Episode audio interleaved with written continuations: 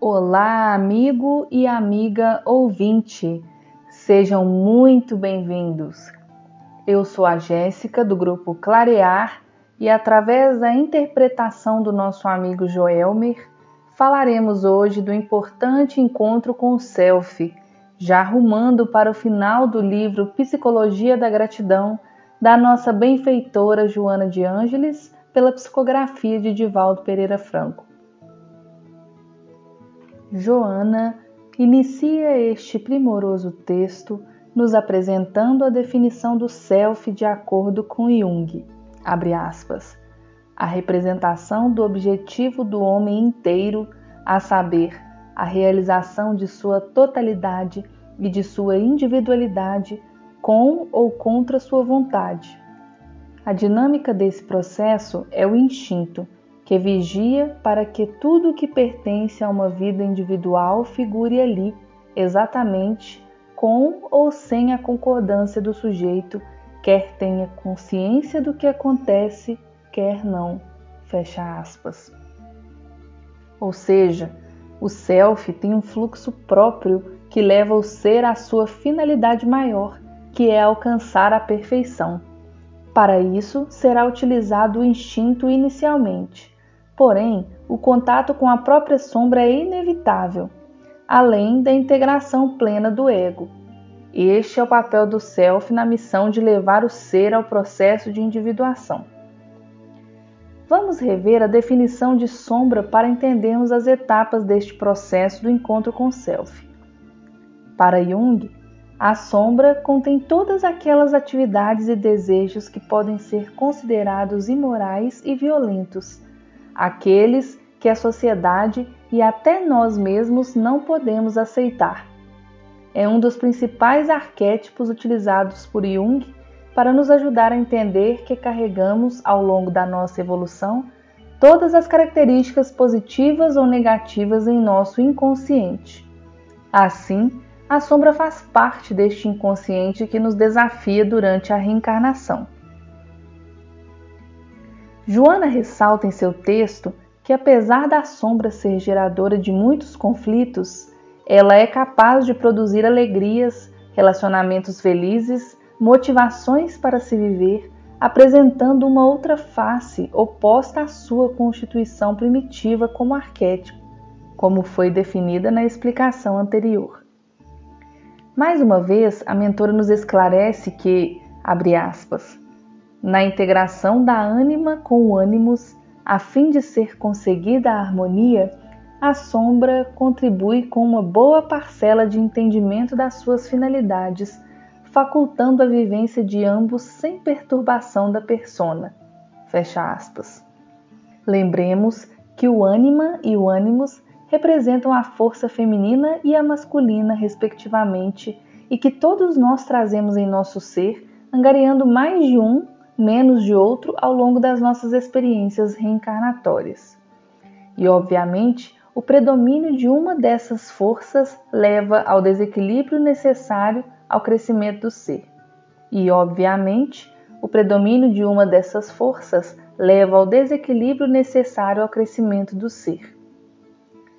Voltando aos aspectos da sombra, Joana esclarece que, mesmo ela sendo resultado de muito conteúdo reprimido que emerge sem controle, trazendo aflições, tem papel fundamental no processo de autoconhecimento do ser, à medida que traz à consciência estes processos reprimidos, dando a eles nova significação que levam o ser a seguir adiante.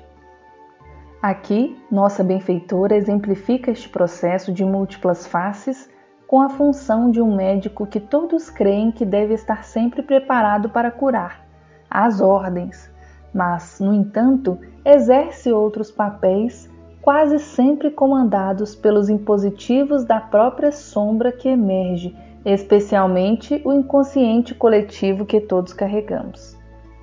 À luz da doutrina espírita, o espírito traz consigo estes conteúdos inconscientes adquiridos e arquivados ao longo das vivências reencarnatórias e nasce com todas estas informações adormecidas que vão ressumando através dos tempos e tornando-se conscientes pelo self.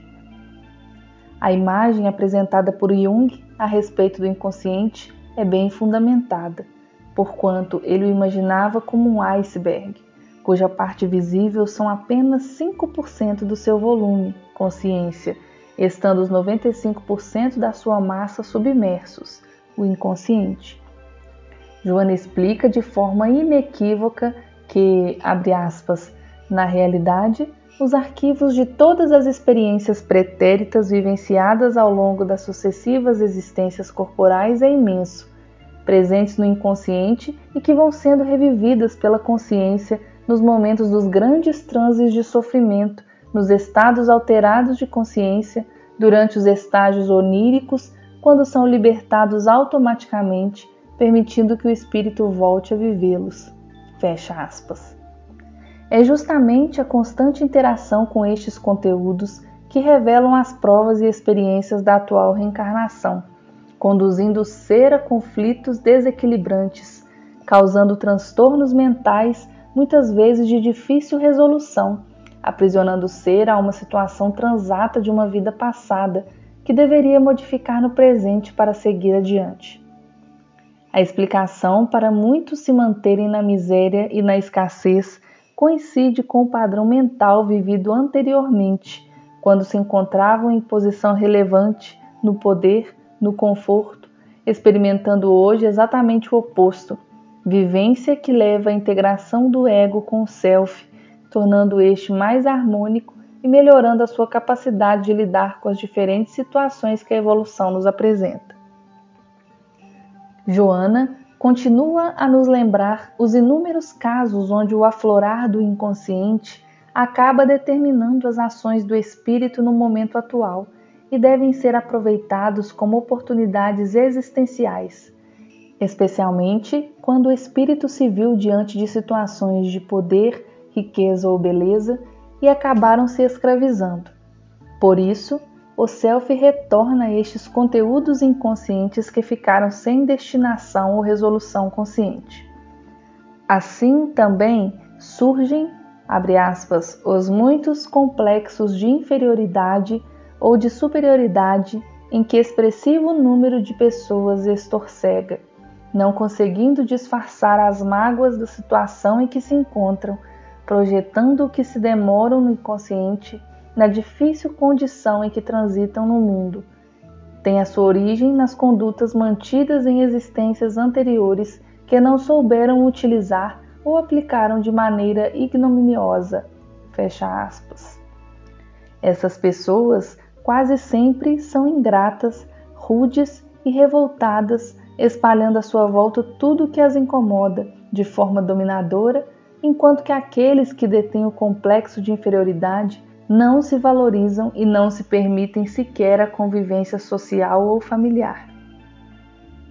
Todo este processo de atavismo ao passado, marcado pela eclosão do inconsciente, é bastante comum e cabe ao self diluir estas construções e, utilizando até mesmo da sombra, levar o ser a encontrar-se consigo mesmo e sabendo quem é e como se conduz, após muita reflexão e análise, passa a alterar os comportamentos da persona e a obter resultados satisfatórios que levam o ser à sua individuação. Será mediante esse esforço que o ego se integrará no self, sem que desapareçam seus valores de alta significação. Enfim, mesmo ocorrendo uma evolução mínima pelo mergulho na vida física, Somente o autoconhecimento levará o ser a alcançar a integração do eixo self-ego, compreendendo e exercendo a gratidão a todo momento, pois sem ela, a capacidade de conhecer e se reconhecer praticamente inexiste. Fiquem em paz, meus irmãos, e até semana que vem.